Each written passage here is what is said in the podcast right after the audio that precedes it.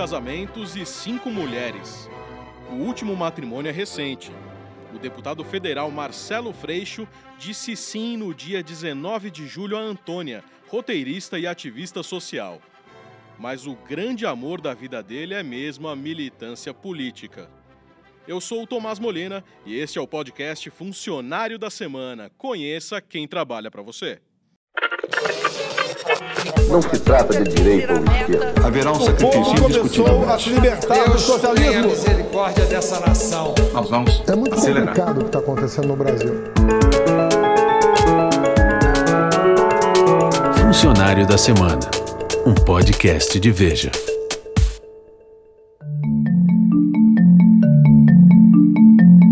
Nós não podemos mais sair da rua e da praça. Nós temos uma militância que é histórica, uma vitória histórica. Os seis vereadores eleitos, os suplentes, as campanhas que foram belíssimas. Agora a gente tem um único objetivo: todo mundo junto, sem sair da rua, para ganhar essa cidade.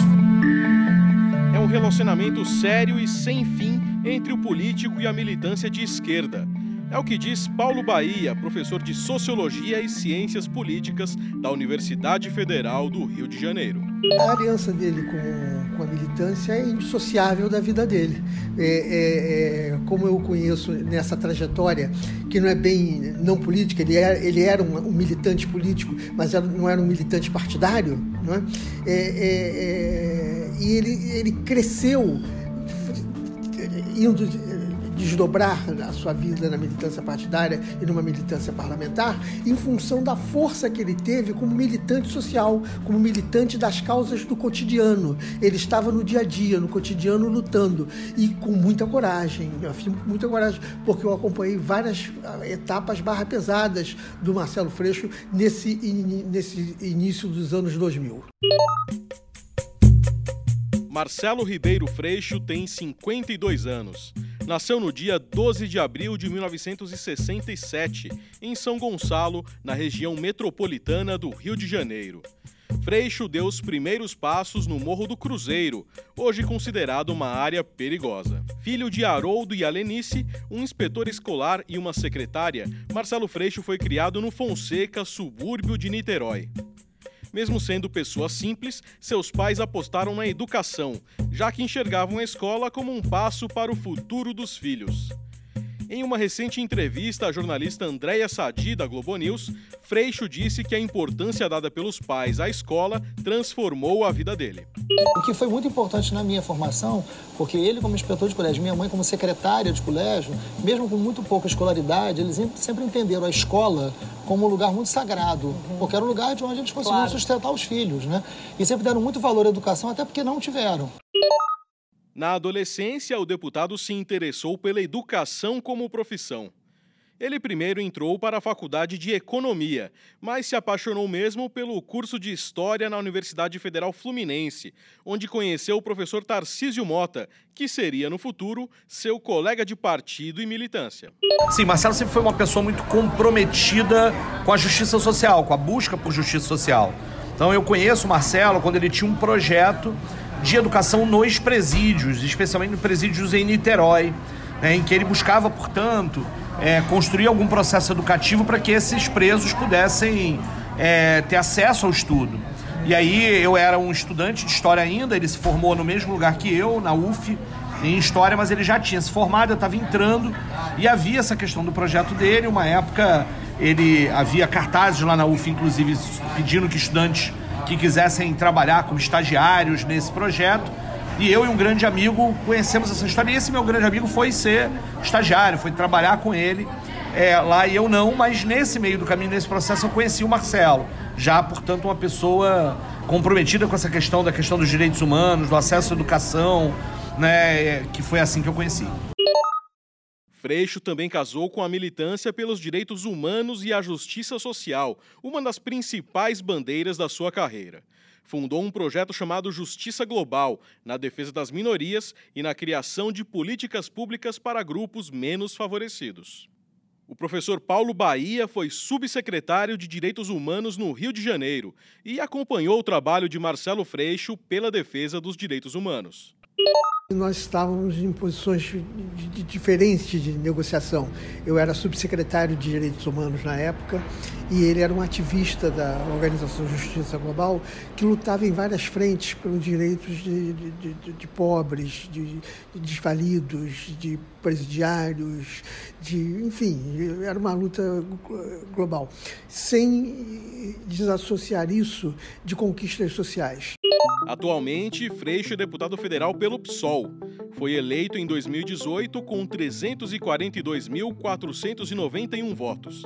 Antes, foi deputado estadual por três mandatos e fez barulho na Assembleia Legislativa do Rio de Janeiro ao presidir a Comissão de Defesa dos Direitos Humanos e Cidadania e ao abrir a Caixa Preta das Milícias do Rio em 2008.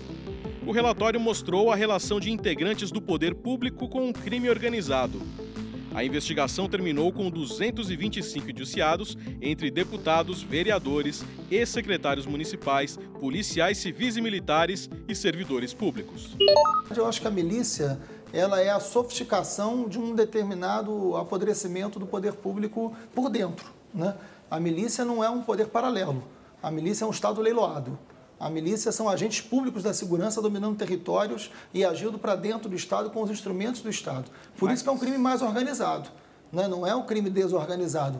O, o tráfico ele é um crime violento, brutal, tem que ser enfrentado, mas ele não tem nem metade da organização que tem a milícia. A milícia tem projetos de poder. A milícia elege vereadores, elegeu deputado, interfere na eleição para prefeito, né? interfere na eleição para o Senado, para o governo. A milícia tem controle territorial não só pelo terror, mas tem todo miliciano é dono de centro social. As bandeiras de Marcelo Freixo lhe renderam problemas. Somente em 2011 foram cinco ameaças de morte em menos de um mês. Freixo chegou a se isolar com a família na Europa. Sete ameaças em um mês não é algo que se possa naturalizar, não é algo que você possa dizer que é normal. Existe uma preocupação grande e eles são criminosos suficientes para fazer alguma coisa. O parlamentar continua recebendo ameaças. Após a eleição de 2018, o setor de inteligência da Polícia Civil do Rio de Janeiro descobriu um plano de criminosos para matar o deputado em um compromisso político.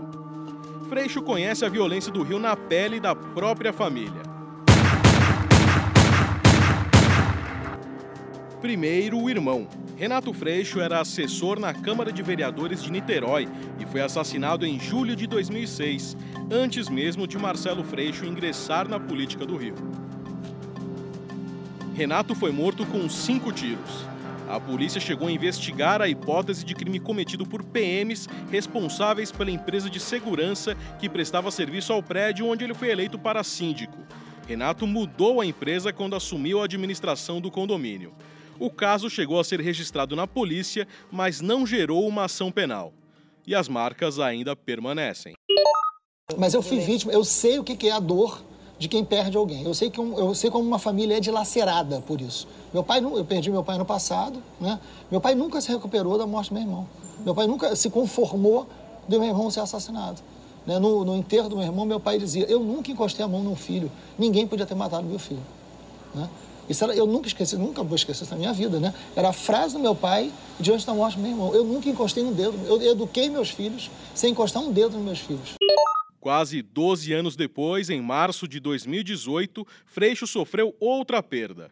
A vereadora Marielle Franco, sua ex-assessora parlamentar e amiga pessoal, foi assassinada no dia 13 de março de 2018, junto com o seu motorista Anderson Gomes, no Rio de Janeiro. Dois PMs suspeitos pelo crime estão presos. Apesar das prisões, Freixo continua questionando quem mandou matar Marielle. É muito importante para o país saber quem mandou matar Marielle. Qual o objetivo político? Qual a motivação que existiu para matar Marielle? Este é um crime contra a democracia. A preocupação com a segurança no Rio de Janeiro e as várias ameaças que recebeu, somadas ao discurso inflamado e articulado, fizeram com que ele se candidatasse a prefeito do Rio de Janeiro pela primeira vez em 2012. A minha alma tá armada e apontada para a cara do sucesso. Os pais sem voz, pais sem voz, não é paz, é medo, medo, medo, medo. Sem aliança política, o músico Marcelo Yuca, fundador da banda Rapa, foi o vice na chapa. Yuka, que morreu em janeiro deste ano, ficou conhecido pelas letras carregadas de protesto contra a desigualdade social e a violência. O ex-baterista do grupo O Rapa ficou tetraplégico depois que levou um tiro de um assaltante na zona norte do Rio no ano 2000. A chapa conquistou o voto dos jovens, da esquerda carioca e da classe artística, com nomes como Marisa Monte e Chico Buarque de Holanda. A eleição foi decidida no primeiro turno. Freixo teve mais de 900 mil votos, 28% do total válido, e perdeu para Eduardo Paes. Vai desse jeito que o Rio de Janeiro vai ter Freixo 50 prefeito. E Freixo tentou mais uma vez em 2016. Disputou a Prefeitura do Rio novamente, mas perdeu para o adversário, o xará Marcelo Crivella, numa disputa acirrada. O cientista político Paulo Bahia atribui a derrota de Freixo à chuva de fake news que surgiu durante a campanha. As técnicas novas de campanha, usando de, de, muitas fake news, muitas mentiras, o Crivella teve sucesso, porque ao longo também da campanha, o Marcelo Freixo foi vítima de muita, muita uma campanha muito forte de fake news.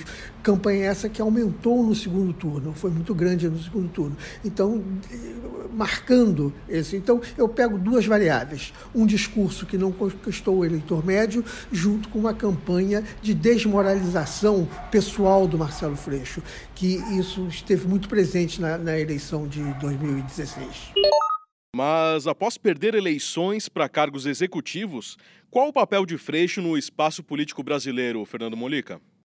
O deputado Marcelo Freixo tem uma longa militância nessa área de direitos humanos e violência.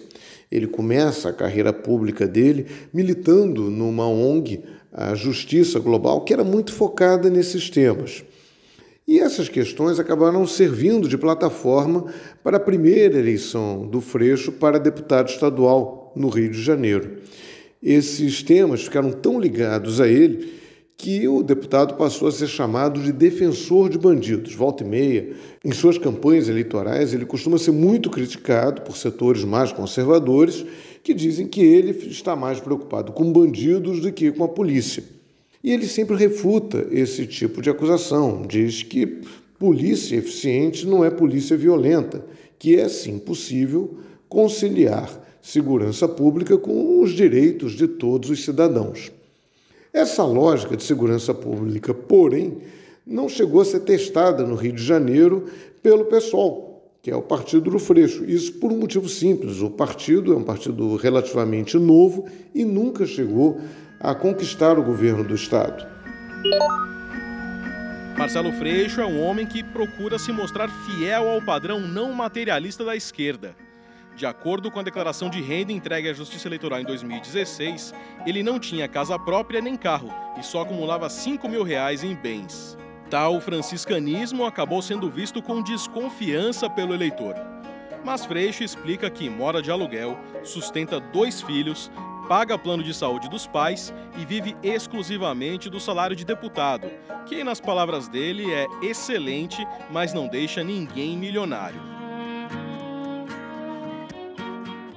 Atualmente, Freixo integra a Comissão de Segurança Pública de Combate ao Crime Organizado. A política está na vida pessoal do professor, como brinca o colega Tarcísio Mota. É, muitas vezes quando eu digo, olha, tô indo pro Nordeste, não, vai lá, fala com fulano de tal, vereador, não sei aonde. E Marcelo, eu tô indo descansar. O Marcelo é obsessivo com a militância, com essa perspectiva de que tem que estar tá fazendo sempre alguma coisa é, para tornar a vida melhor. Uma vida pessoal que ganhou versão ficcional em 2010. Freixo inspirou o personagem Diogo Fraga, o professor de história e depois deputado estadual, nos filmes Tropa de Elite e Tropa de Elite 2, do cineasta José Padilha. O mais insano disso que a gente vem discutindo é que prisão hoje é um lugar extremamente caro para tornar as pessoas piores. Não há notícia de que haverá um Tropa de Elite 3. Enredo para inspirar essa sequência é que não iria faltar na política brasileira. Agora o bicho vai pegar! Marcelo Freixo é deputado federal pelo PSOL do Rio de Janeiro. Salário líquido R$ 24.933,98. Pode parar com essa história de se fazer de difícil. Funcionário da semana, um podcast de Veja. Locução: Tomás Molina. Roteiro: Marcelo Andrade. Edição: Edgar Maciel. Direção-geral: Daniel Bergamasco. Realização: Estúdio Abril. Não, quero confusão, mas vamos junto que hoje o bicho vai pegar. Chegou a tropa de elite, eu sou duro de rua. Pega um, pega geral, também vai.